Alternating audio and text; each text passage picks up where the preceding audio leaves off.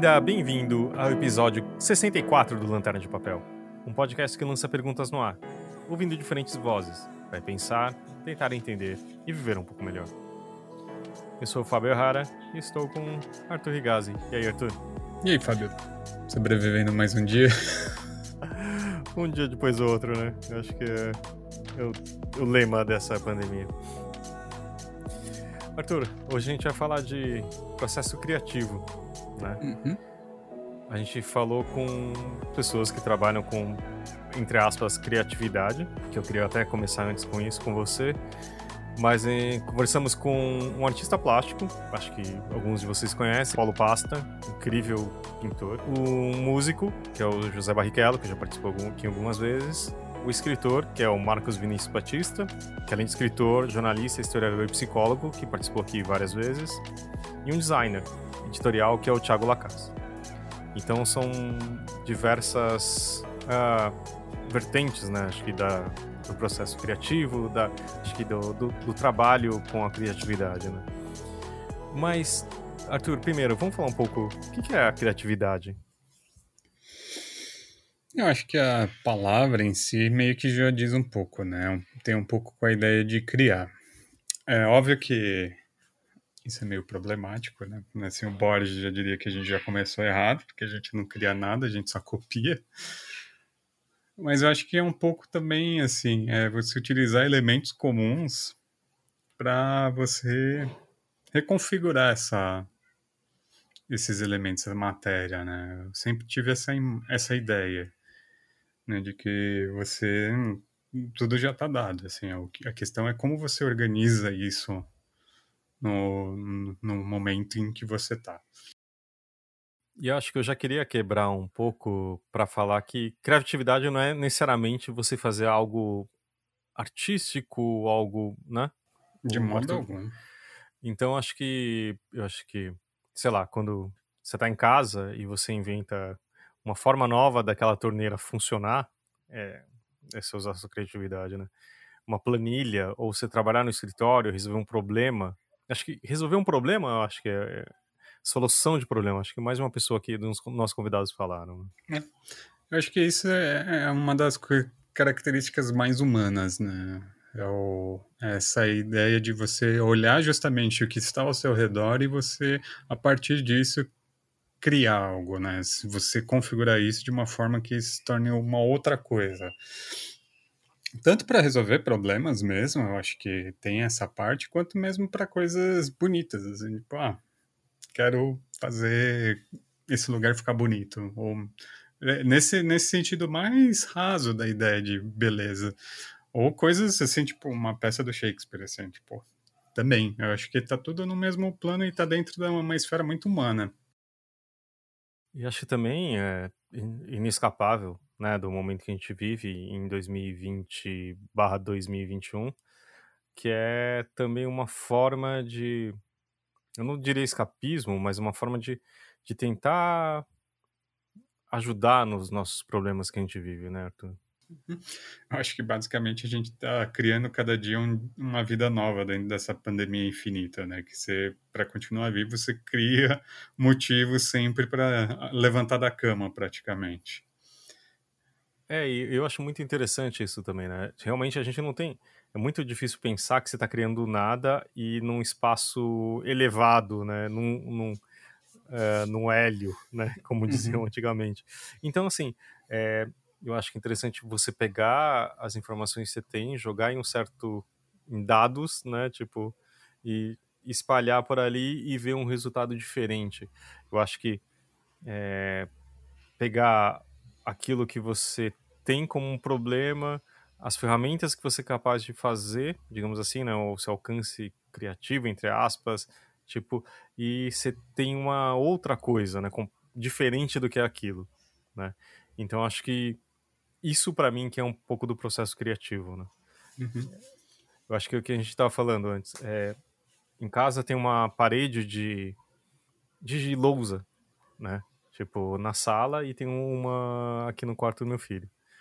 E aqui, tipo, aqui é, é, são, é um apelo mais tipo, sabe, para ele desenhar tal, né? A gente desenha junto. E na sala é como se fosse um algo decorativo que a gente, que a gente pensou, né? Quando, quando reformou o apartamento, a gente entrou aqui do apartamento alugado, foi do tipo, ah, tem uma coisa que muda sempre, né?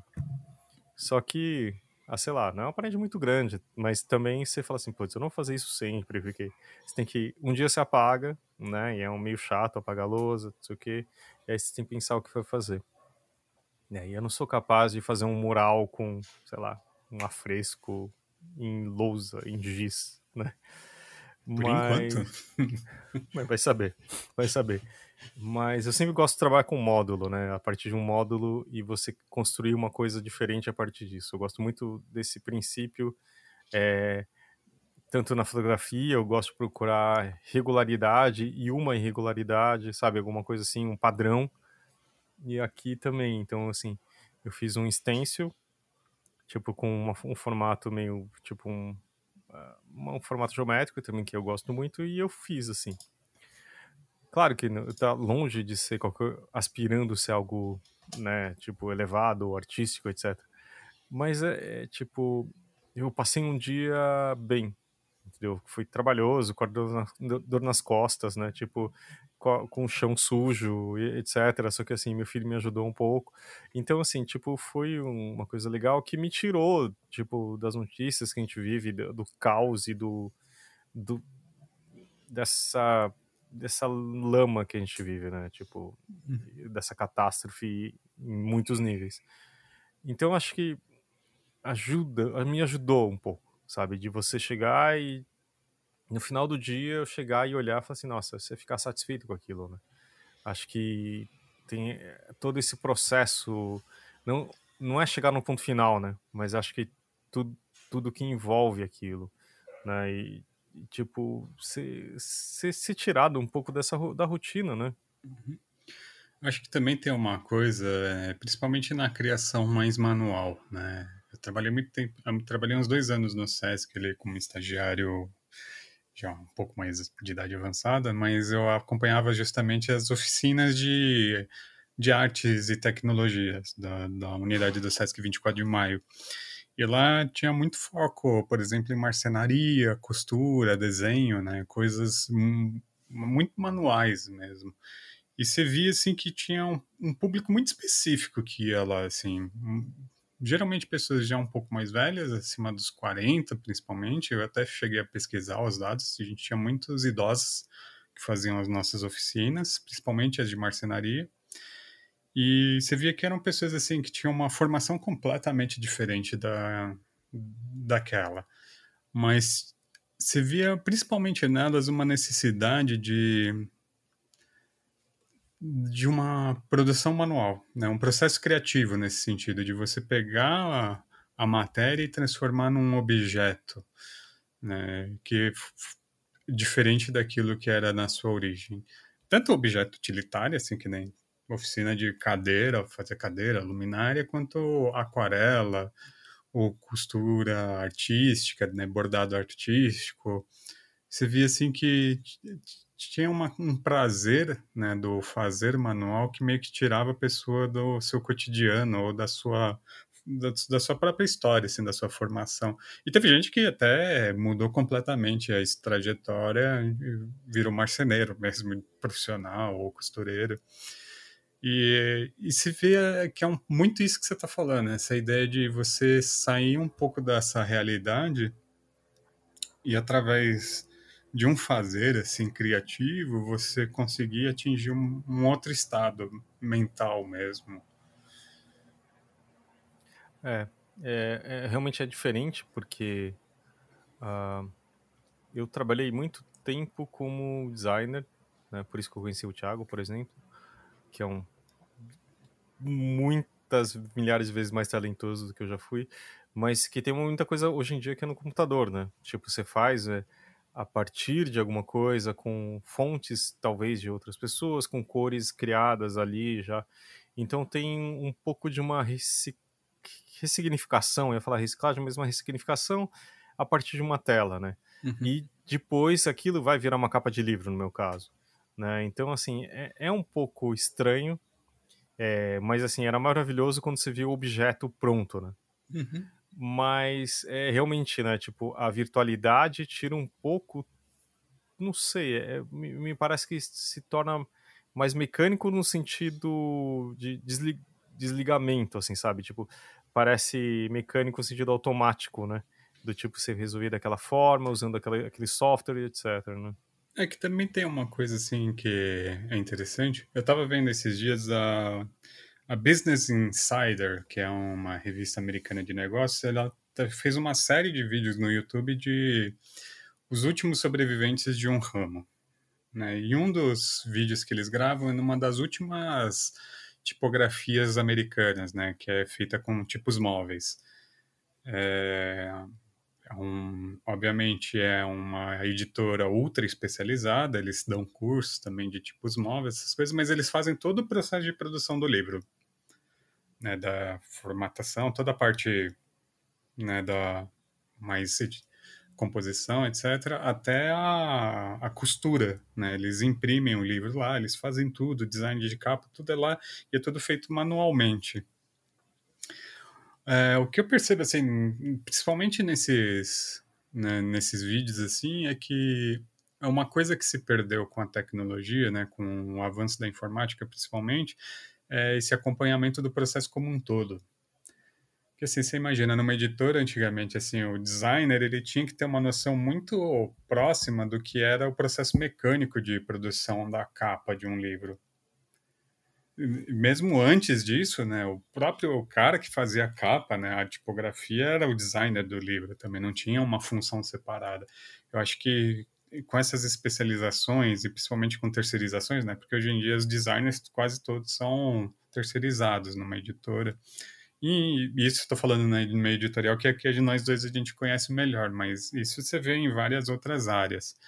Eu acho que com isso assim você acaba perdendo muito da do, do, do como é feito, né? De também a enquanto artista, né, visual ou designer gráfico, assim, é um é muito interessante você ver a coisa feita à moda antiga, né? Porque você entende os processos daquilo que você está fazendo hoje.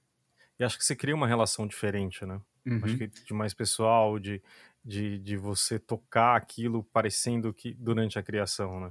Eu acho que quando, antes, quando você layoutava, quer dizer, você criava isso em design, eh, você tinha que fazer, desenhar aquilo, né, literalmente, né, no papel, fazer indicação, tipo, indicar proporção, é, tipo, tinha muito mais coisa relacionada àquilo.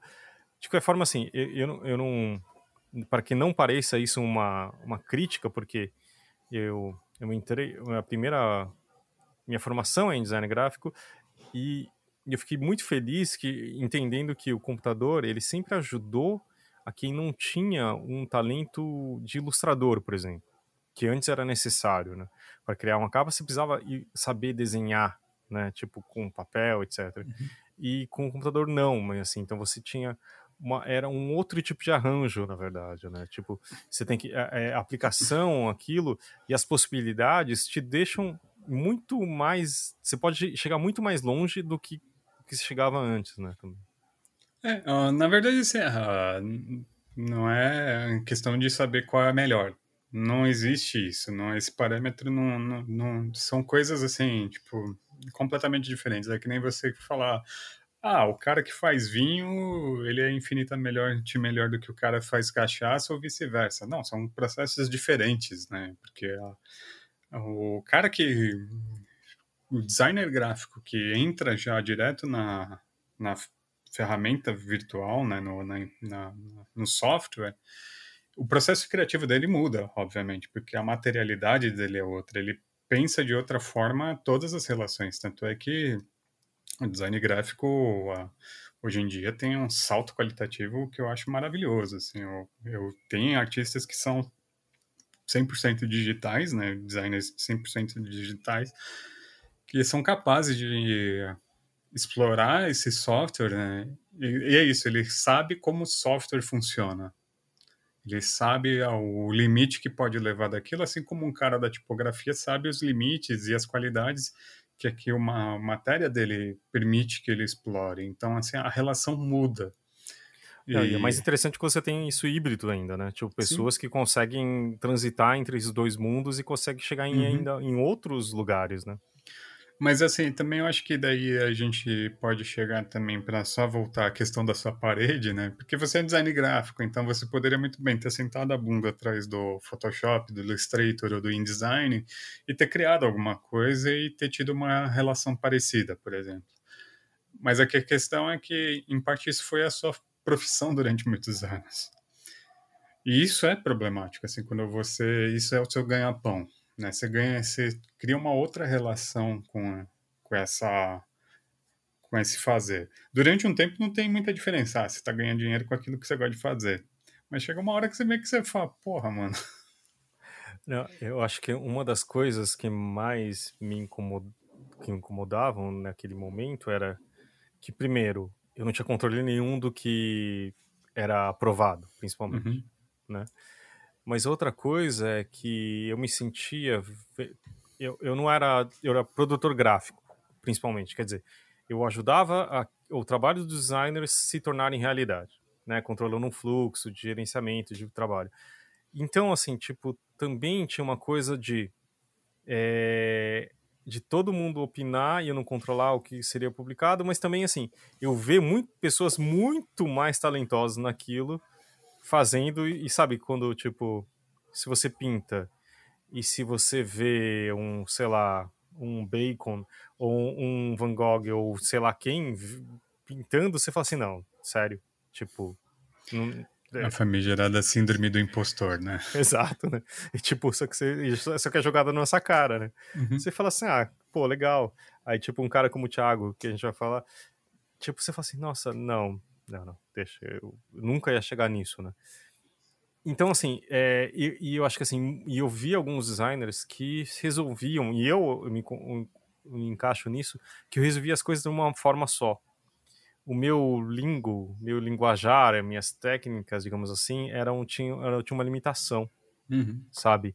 Então, porque acho que você está tão envolto, acho que o que, você falou, você está tão envolto naquele processo que você, e se você consegue resolver de um jeito sempre, do tipo sua capa é aprovada, que é resolver entre aspas, você acaba você fazendo sempre daquele jeito e na verdade tentando a... você sabe eu assim, ah, se eu usar isso daqui e não usar essa cor e não usar essa tipografia, essa pessoa vai falar ok, entendeu? E não é o jeito tipo assim, que eu acho que o design não é arte, ok? Então assim, é do tipo eu vou fazer aquilo ser aprovado. Não é do tipo fazer a melhor uhum. capa possível naquele momento. É, que é o problema do designer, assim, é que ele está atendendo a um cliente. Né? Então, assim, bem ou mal, ele sabe que tem uma demanda específica que ele vai precisar atender. Né? Então, essa perda do controle do processo criativo já parte desse pressuposto, né? Que você vai atender uma demanda. Obviamente tem exceções, né? Você vê assim o pessoal da Kozak Naif no, no, no período áureo que literalmente, provavelmente o Kozak falava, chegava com o livro e falava, ó, deixa lindo isso. Não importa quanto, tá aqui o dinheiro.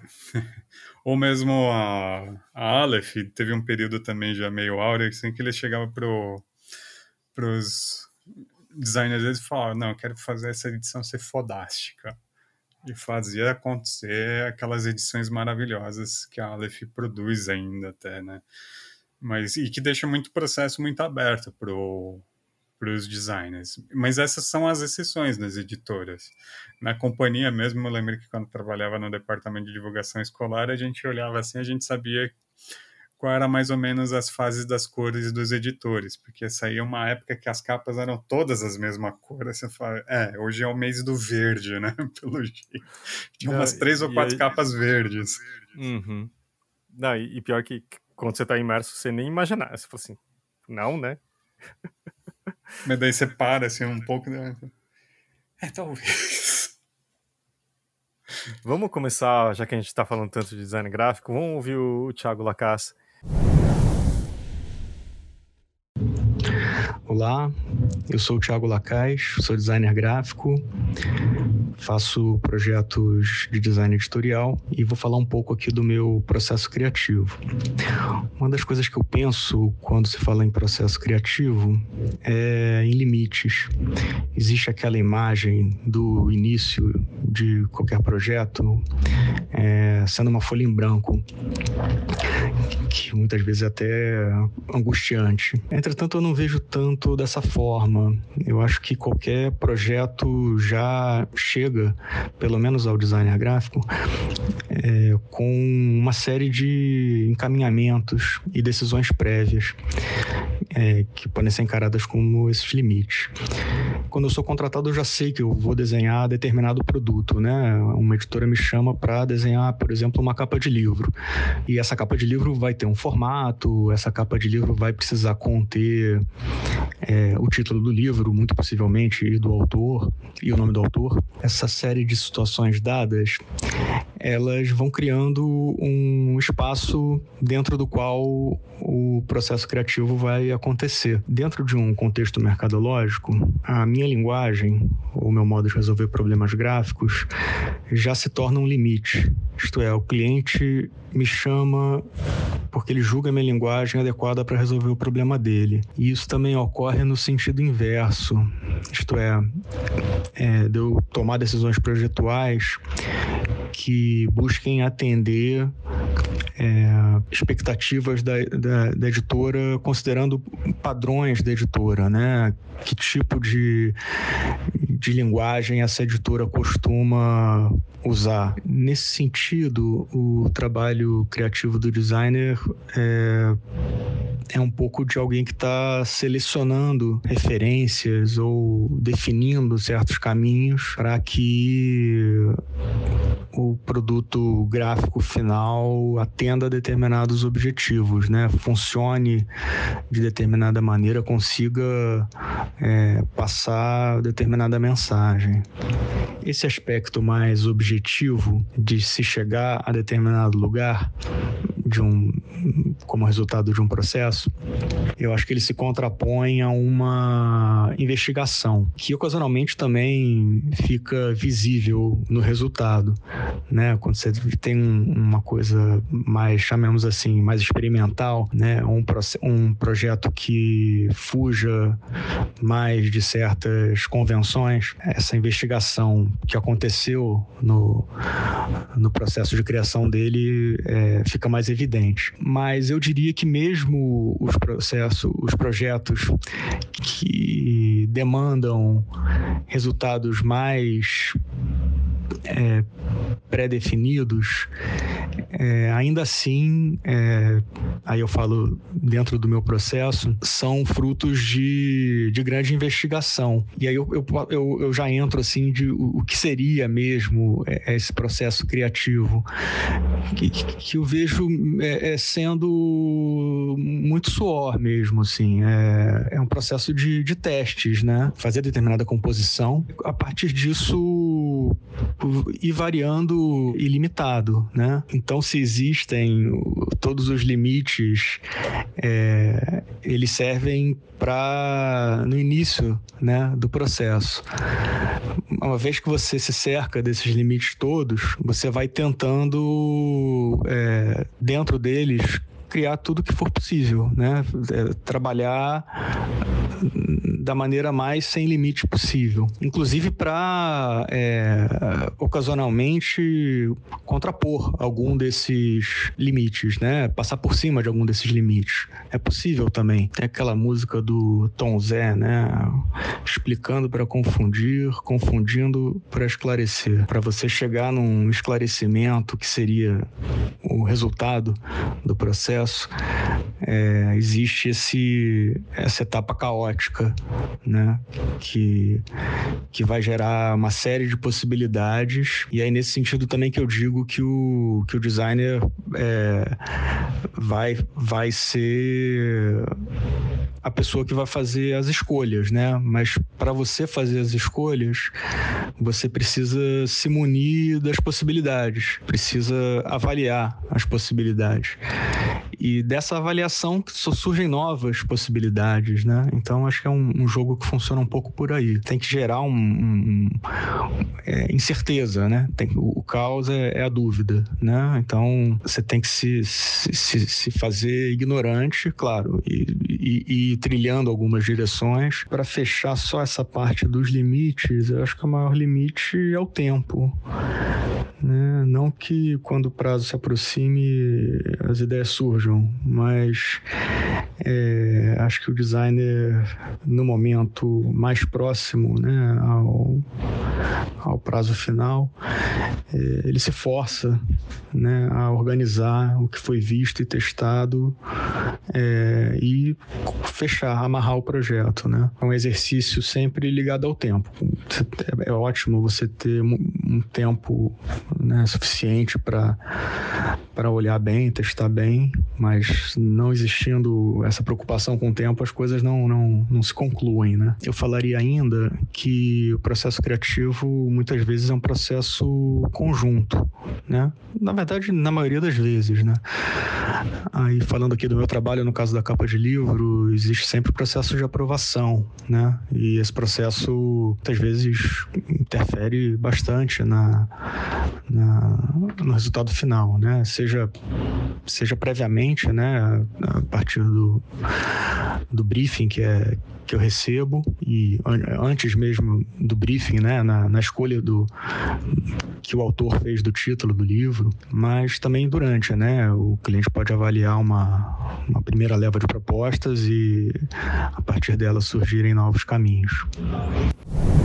Gente estava conversando, né, sobre o, o, questão do design, de ser um pouco diferente, tudo bem que é o que eu tenho uma experiência, mas uh, de um rearranjo, de certa forma, né, tipo de, de a busca de você é apresentado já com uma série de possibilidades e limites, né? Então, assim, ah, você tem que construir um espaço de 14 por 21 centímetros para falar de tal autor que está falando por certo tema e com esse título. E a partir disso, e talvez depende do briefing que é, ah, usa uma foto PB ou algo assim, ou de uma pessoa fazendo não sei o que, etc, né? Então, acho que esse rearranjo e descobrindo os limites, né, que, que ele fala também, porque isso que tá, não, não, não é uma, uma tela branca, mas já tem a, alguns dados já postos, né? Então, assim, você colocando os limites, que eu acho que ajuda apesar de às vezes não parecer, mas é menos é, angustiante do que ser completamente do zero, né? Que eu acho que no caso do, do nosso próprio convidado, que é do Paulo Pasta.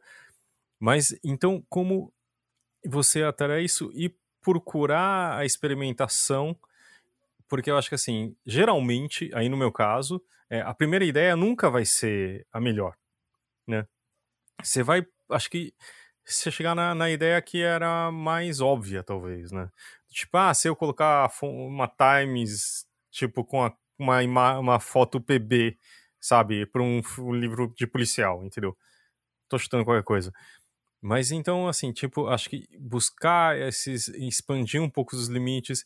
E outra coisa, acho que, que uma parte criativa é aquela que vive em você, né?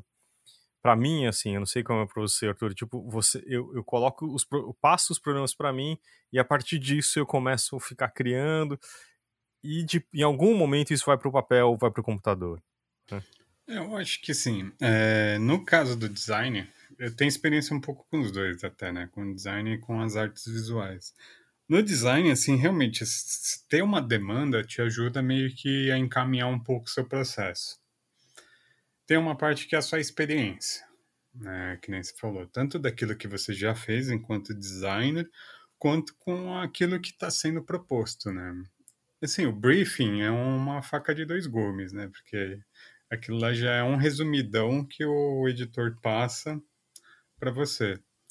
Né? Já falando o que quer como resultado. Já né? quer como resultado. Às vezes eu percebo assim que tem alguns projetos que são mais interessantes quando o designer tem uma familiaridade com a com o objeto, né? Assim, com o texto, no caso, ou pelo menos com com o ilustrador, no caso do livro infantil, assim. Eu acho que é quando a, a coisa permite que você ir crie, o processo criativo se torna muito mais criativo nesse sentido. Né? Não só você tentar casar aquilo que você considera como uma solução para esse problema que se apresenta, como também você consegue expressar algo a respeito daquilo que você está trabalhando. Então, assim, eu vejo que tem esses dois viés, né?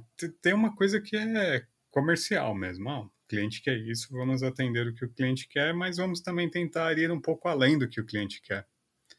Né? Que eu acho que é um pouco a linha onde o designer tenta se enfiar como sujeito criativo, principalmente é nisso, assim, superar um pouco as expectativas, né? Porque o cliente tem uma imagem mais ou menos desfocada do que quer e o designer vai dar esse foco. Né?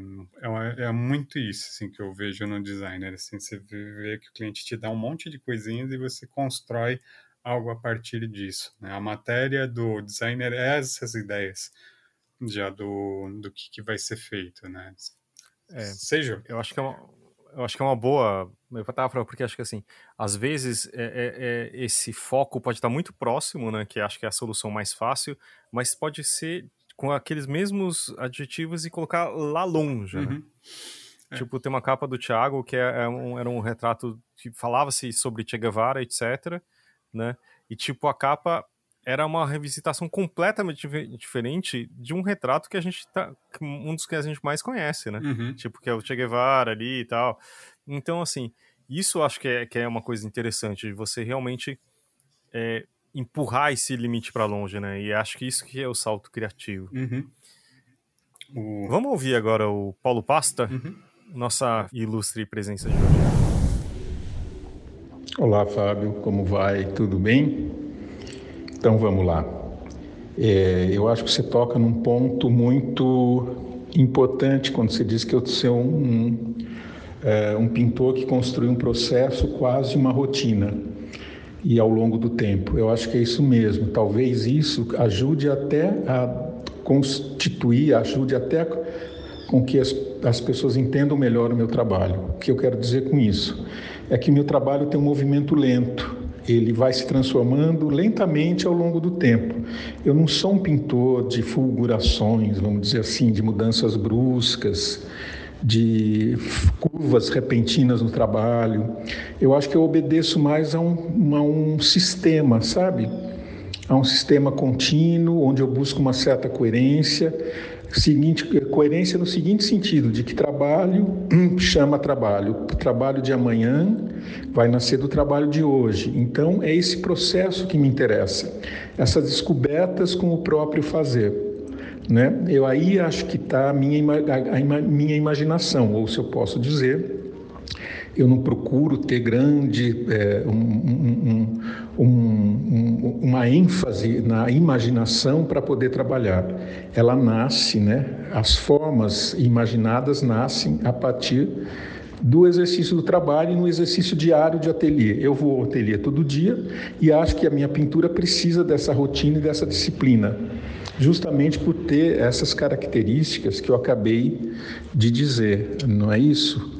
E, enfim, eu prefiro que seja assim, eu me reconheço mais é, num trabalho que tenha essa, essa, essas características. E quanto à inspiração, eu acredito, sabe?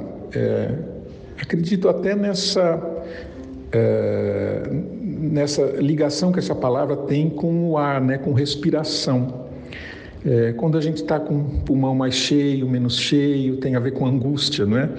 Eu consigo respirar bem, eu não consigo respirar bem, enfim, dias que eu respiro melhor, dias que eu respiro pior, dias que eu consigo estar tá pleno, né? O pulmão cheio de ar, pleno de vida, dias com menos né? É, ar e menos é, alegria nesse sentido. Assim dá para eu entender a inspiração. E... Mas a inspiração para mim é é uma ligação poética com as coisas, é quando você tem poesia, é quando você consegue estar junto da poesia das coisas, da vida, do trabalho. Enfim, nesse sentido é, é, aí que eu acredito, enfim, nesse sentido eu acredito sim. Mas não que eu ache que a gente dependa exclusivamente dela para trabalhar. O que eu procuro fazer é manter a minha vida, meu trabalho, enfim, é, de uma maneira, levar as coisas de uma maneira onde é, eu não sofra perigo, eu não corra perigo de uma interrupção né, da, da, da inspiração, para voltar à palavra. Né? Então, tomo cuidado nesse sentido, me proteja um pouco nesse sentido. Né? É, então, meu trabalho acho que tem também essas características. Né? Parece que ele tem, ele alude né, com esse lugar também, um lugar de reparação das coisas, né, de proteção das coisas. Tá bom? Não sei se eu respondi. É isso então. Um abração. Tchau. É bonito isso, né? É, tipo, de como uh, também o Thiago comentou é, de da questão do trabalho mesmo, né? De você estar tá ali e ser uma labuta de você criar uma certa rotina, de enfrentar aquele trabalho, é, aquela, aquele desafio, aquele problema, seja ele uma tela, seja ele uma capa, seja ele qualquer outra coisa, né? E acho que buscar soluções diferentes e ao mesmo tempo não ser só algo que cai na sua cabeça, né? Tipo, é, essa chamada inspiração.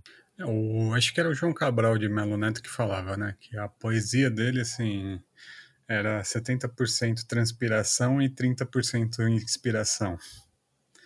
Que é a ideia mesmo de que você precisa trabalhar em cima daquilo. A inspiração existe, assim, tem uma, uma coisa assim, ah, vem a ideia de algo assim que você quer atingir, mas atingir essa ideia que é o trabalho. Né? E tem coisa que, às vezes, só o trabalho em si, mesmo que você não você não está inspirado, você está trabalhando. Assim, ah, eu tenho um professor da faculdade que ele falou uma coisa muito interessante que produz, vai produzindo. Uma hora você vai entender o que, que você está produzindo. Vai fazer sentido essa narrativa que você está construindo, que é um pouco que eu acho que o que o Paulo falou, que é o trabalho chama outro trabalho, né? Tem uma continuidade que é isso, assim, às vezes você está fazendo uma coisa assim que, no caso das artes, assim, que você não está propondo nada.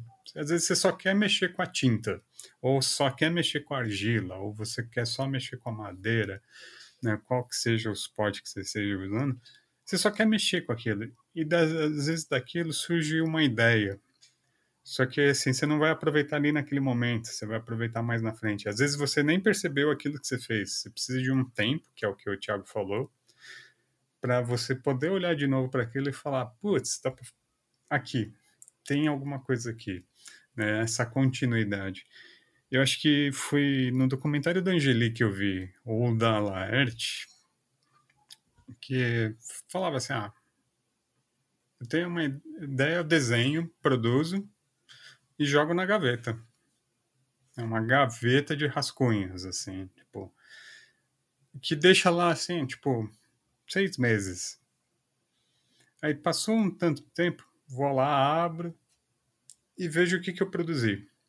E a partir daquilo, vou construindo outras coisas, ou vou ah, revisitando aquilo. Eu acho que é um pouco. Essa questão do tempo é muito importante para o processo criativo, né? De você também não sentir que você precisa produzir algo num, em tantas horas em tantos dias, mas produzir assim é, continuamente. Eu acho que isso é muito importante assim para do processo criativo, que é a própria experiência que você vai ganhando na sua produção vai permitindo que você produza outras coisas também. Eu acho que você vai se entendendo também, né? Tipo, uhum. às vezes você tá tateando um pouco e, e, e, você não quer, você não sabe onde você quer chegar, onde aquilo vai chegar, né?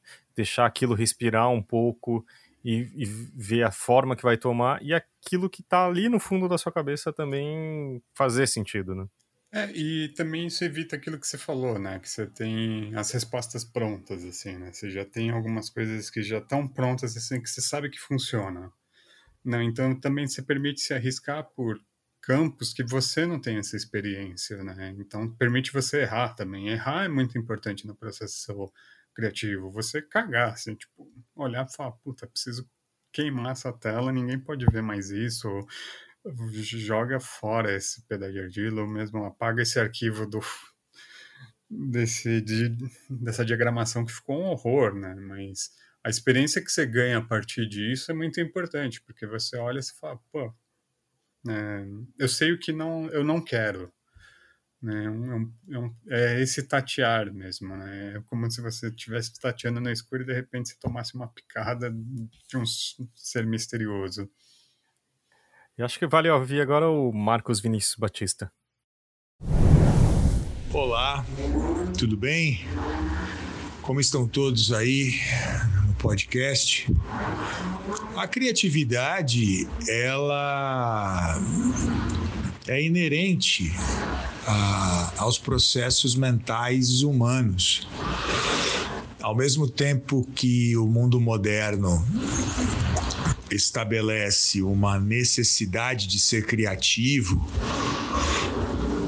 para se diferenciar do todo, esse mesmo mundo moderno endeusa, de certa maneira, a criatividade, colocando num espaço restrito, aprisionada, muitas vezes por discursos corporativos ou por um discurso também arrogante dentro do mundo das artes.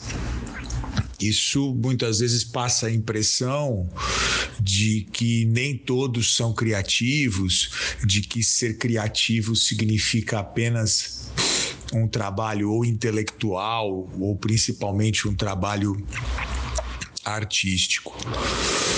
Não, a criatividade é um reprocessamento de referências e de informações com a subjetividade presente em cada indivíduo. Então, um esportista é criativo, alguém que trabalha com processos manuais é criativo, é, qualquer atividade profissional exige uma forma de criação e até porque não existe uma criatividade pura. Né? Muitas vezes a gente trabalha a ideia de criatividade como uma prima da originalidade, o que é uma distorção dessa modernidade.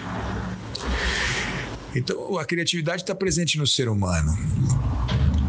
A capacidade de raciocinar, de casar o raciocínio com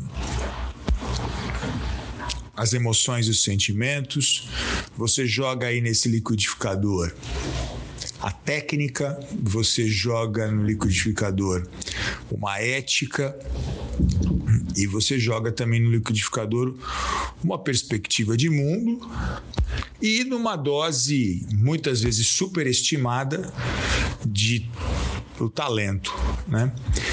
Isso é parte também do discurso do tecnicismo, em que presente muito nas relações do mundo atual, né?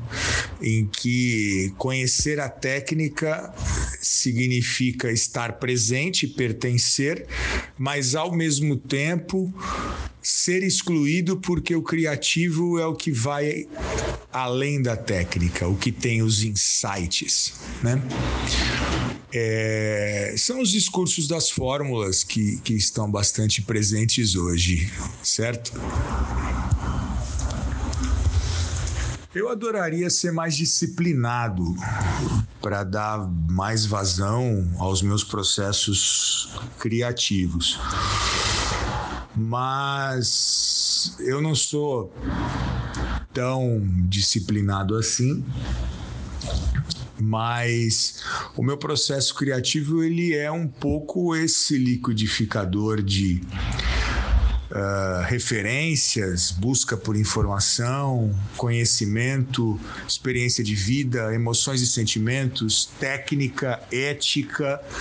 É, isso acaba e claro, é impossível dosar numa equação matemática, estabelecer porcentagens ou prevalências, mas esse caldeirão é o que move o meu processo de criação. Eu escrevo, né? É, aonde entra, por exemplo, a técnica, a influência jornalística de boa parte da minha vida. Então eu escrevo rápido. Né? Eu estruturo um texto, se é uma crônica e tal, na, por exemplo, na minha cabeça. Então, se você observa apenas o ato de escrever, fica parecendo que eu criei rápido, que é uma ilusão, porque eu passei vários dias pensando naquele texto. Uh, ao longo do cotidiano, ele vai e volta. Aquilo se alimentou das minhas referências, se alimentou, por exemplo, às vezes de uma certa pesquisa, se alimentou de algo que eu vi no mundo numa caminhada, né? é uma característica muito presente na crônica. Você tem que observar o cotidiano, você olha o mundo com um microscópio, ou seja, as supostas pequenas coisas do cotidiano são as de grande valor para quem escreve crônicas, como no meu caso. E aí isso tudo vai sendo maturado, isso tudo vai sendo pensado. E claro, onde entram os sentimentos e as emoções?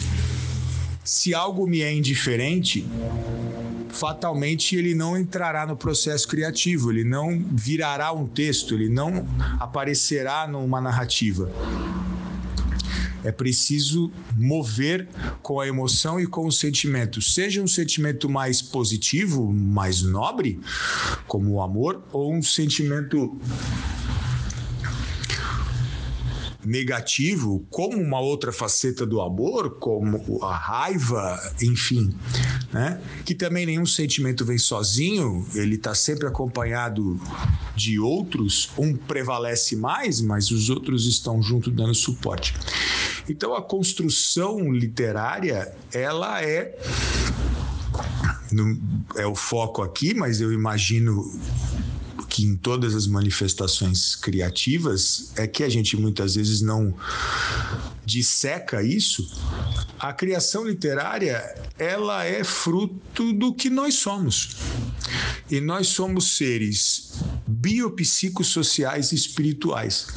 Ou seja, tem a ver com a nossa o nosso momento biológico, ou seja, disposição, ou seja, é, é, uso das ferramentas do corpo, enfim, o emocional, que é a condição psicológica daquele momento, o social, que é a nossa relação com o ambiente e com os grupos sociais que nos são mais caros na vida, e a nossa condição espiritual, como a gente está espiritualmente naquele momento, e aí, obviamente, sem nenhuma relação direta, necessariamente uma relação direta com religião.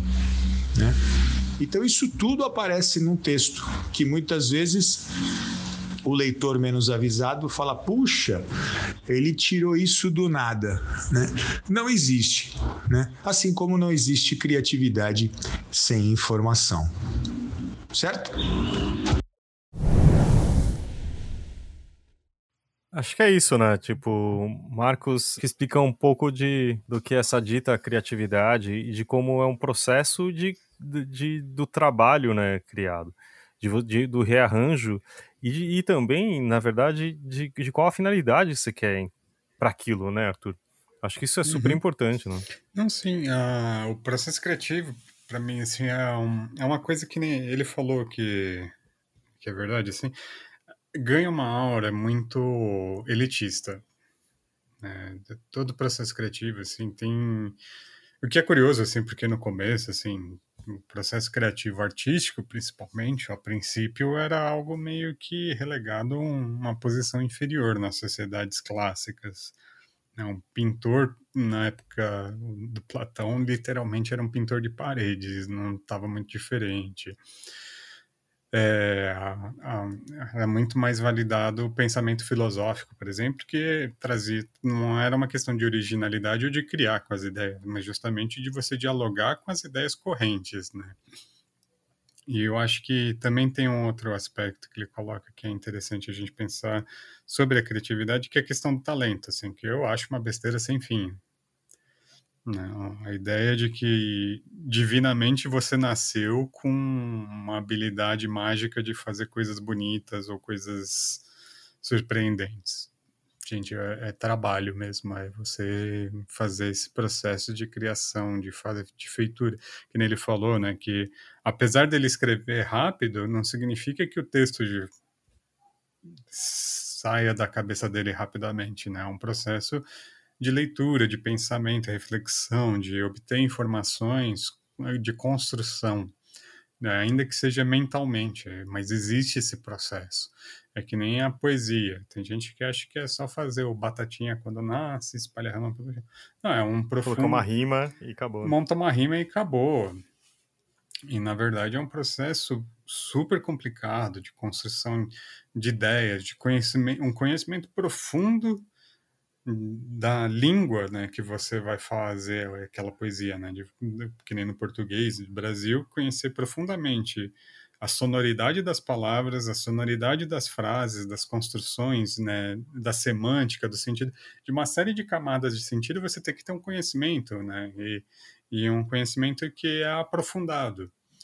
E às vezes, assim, o jogo que é feito da, na composição poética não é que é algo inovador, algo que vai além, não. É um, às vezes, é muito, na maior parte das vezes, os grandes poemas, eles são relativamente simples, mas eles são, você percebe um controle, um domínio tão absoluto da, da, daquilo, da técnica, por assim dizer, da poesia, que aquilo causa um. Você olha aquilo e você fala, uau, né? o cara se dedicou a fazer isso de uma forma tão plena, assim, ele literalmente passou horas de construção e reflexão sobre aquilo. Mesmo um texto de jornalismo, né, quando você vê uma reportagem muito bem escrita, assim, que significa que o cara passou, a pessoa passou horas, né, dias, muitas vezes pesquisando sobre aquele assunto, construindo aquela informação de, de uma forma se tornar acessível ao leitor, assim, é um processo de criação da matéria jornalística. E, e, e, essa criação ela se dá em vários campos, não, não é só nessa coisa intelectual, porque até agora a gente tem falado de coisas muito intelectuais, mas às vezes em coisas muito práticas mesmo. Hum.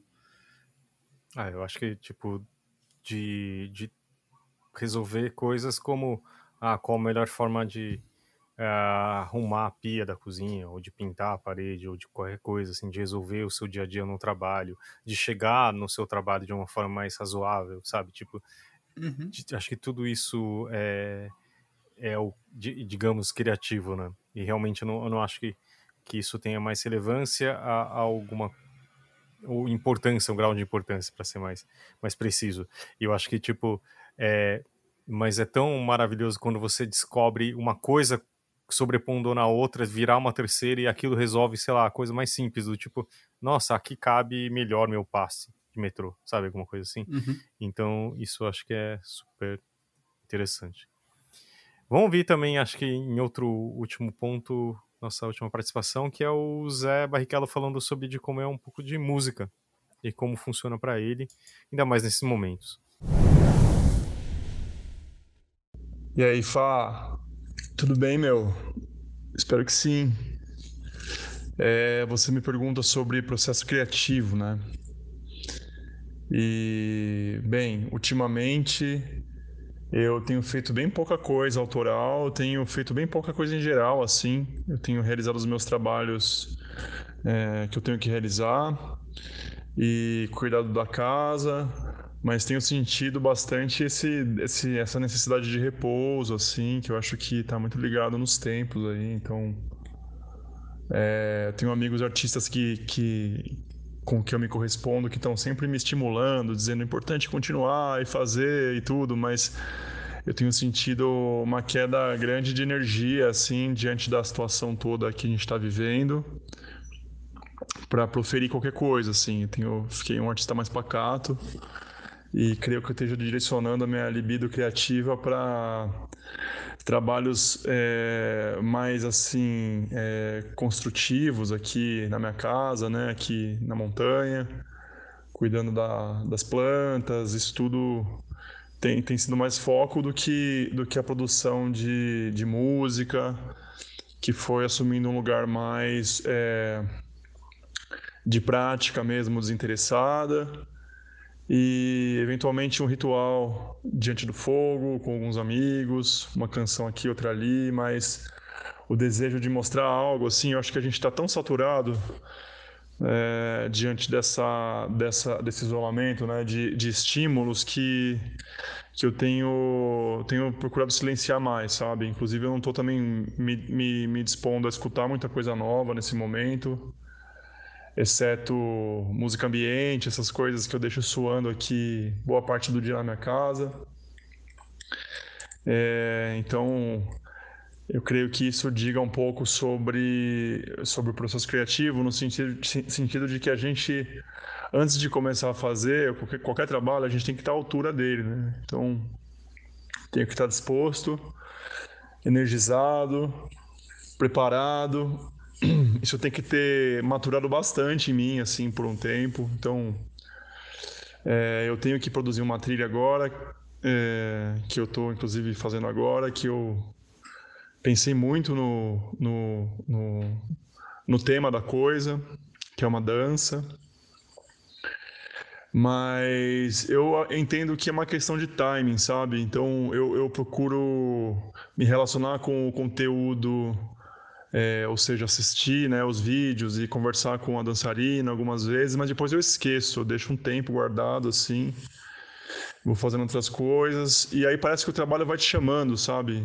Então, eu acho que é uma coisa meio do corpo, assim, né? Como se fosse encontrar um momento em que isso está naturalizado e você simplesmente chega e faz. Não existe uma interface muito mental diante da, da criação, assim, que vai se que vai se construindo primeiro internamente. Então a gente edifica primeiro o trabalho, cria conceitos, é, diálogos, é, vai limpando as questões, vai abrindo o campo.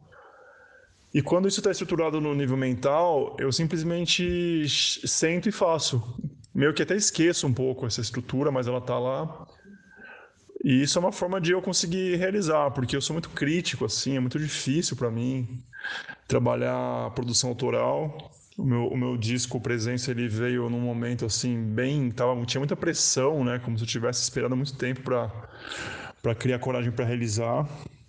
E ainda assim é difícil para mim escutar esse disco, assim, não acho que eu tenha feito uma coisa que eu gosto muito, mas tenho o mérito de ter feito.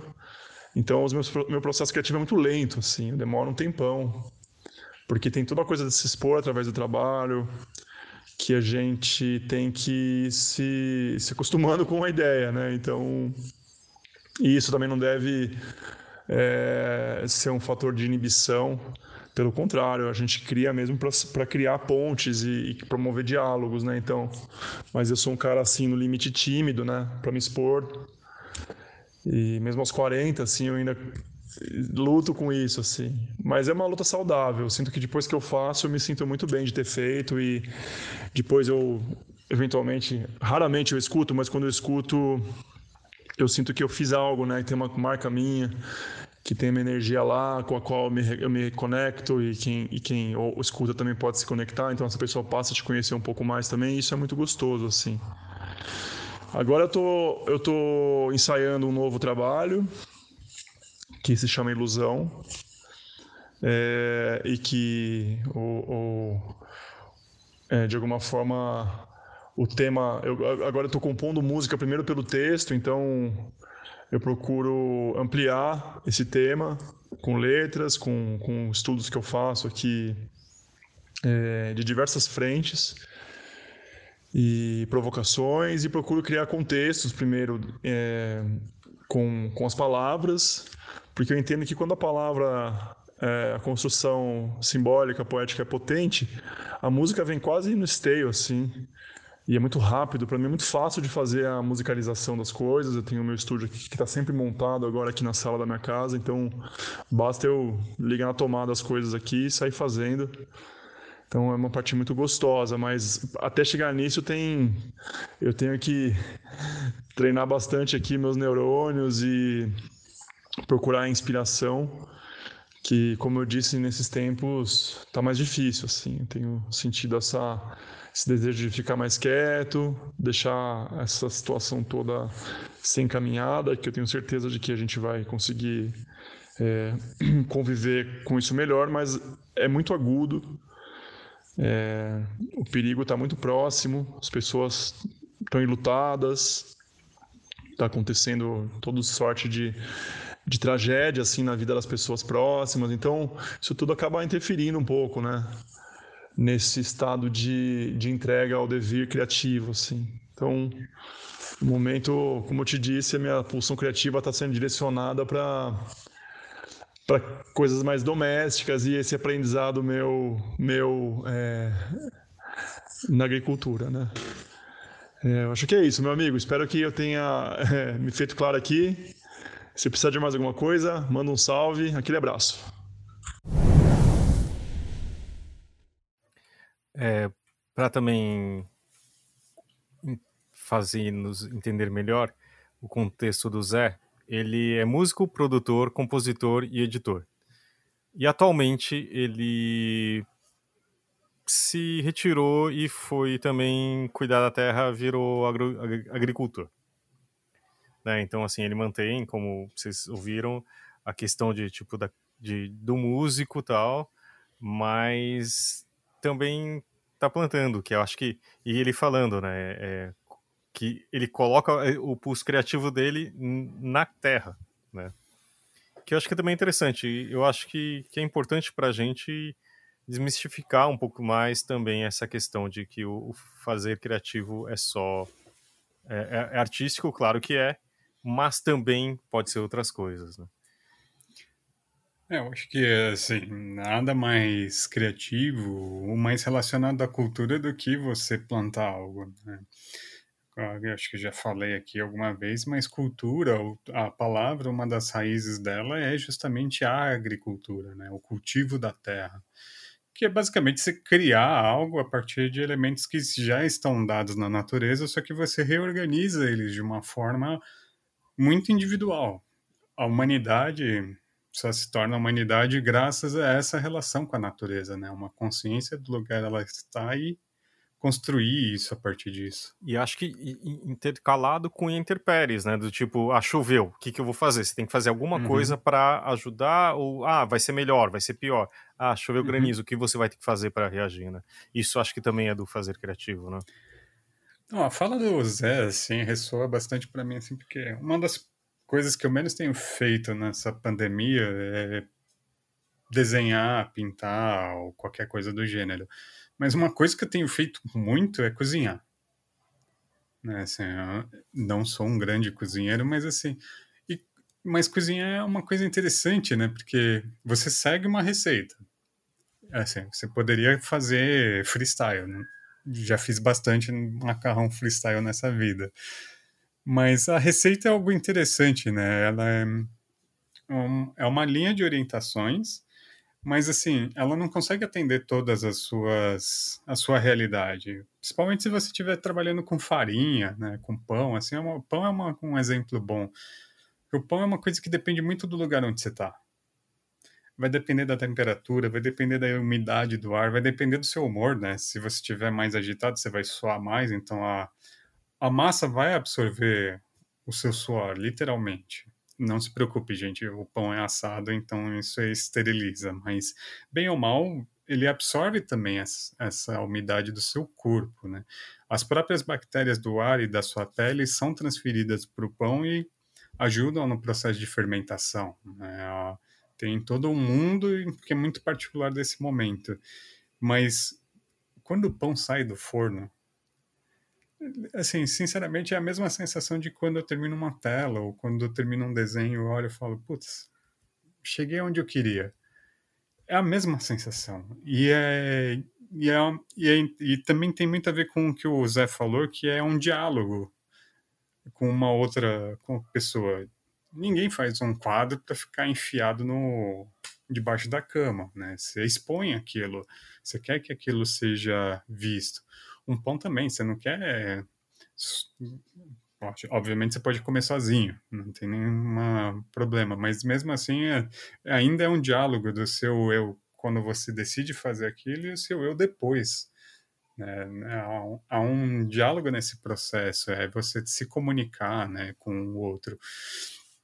Então eu acho que ah, o processo criativo tem muito a ver com essa relação com o todo, com, com o mundo e com os demais na sociedade.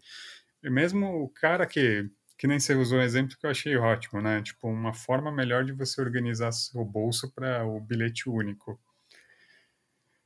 Porque, primeiro, você está facilitando a sua vida na hora de pegar o ônibus, mas também está facilitando a vida de quem está no ônibus com você. Né?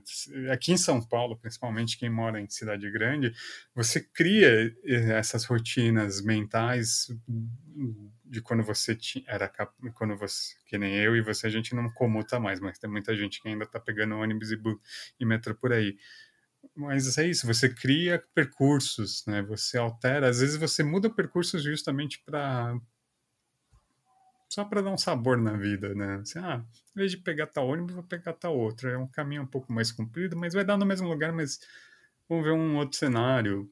Ou mesmo assim, tipo, ah, como em qual escada descer no metrô para já chegar na porta, ou qual porta do metrô ficar. São, são coisas que a gente fica criando nessa rotina massacrante que é a nossa do capitalismo. A gente tenta, sempre que possível, criar coisas, né? A gente sempre está tentando se relacionar com a nossa realidade e tentando modificar ela de alguma forma. É da nossa, é da, isso é do ser humano.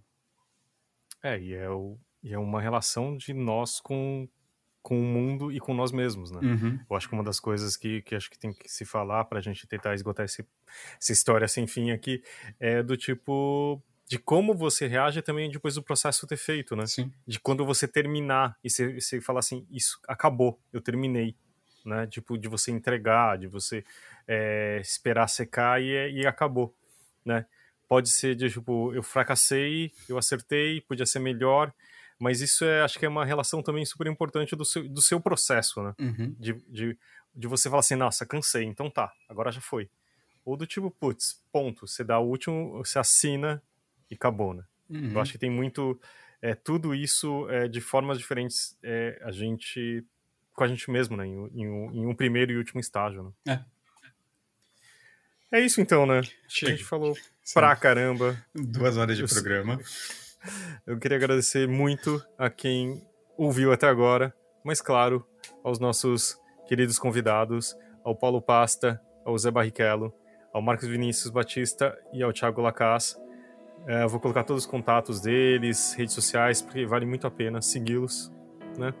Trabalhos e, maravilhosos. Claro, né? E obrigado, Arthur. E a gente vai falar de um assunto que sempre a gente quis falar, só que é a parte mais complicada. Que é o que, Arthur? Bom, como vocês sabem, tanto eu e o Fábio nós somos descendentes japoneses. Então, a gente vai falar uma coisa que infelizmente tem se tornado mais evidente nos últimos dias, que é o racismo amarelo, né? o racismo contra os asiáticos. Então, se você quiser participar, escreve pra gente no lanterna de papel podcast@gmail.com ou procura a gente lá no Instagram ou nas outras redes sociais. Tá bom? A gente se vê na semana que vem. Valeu!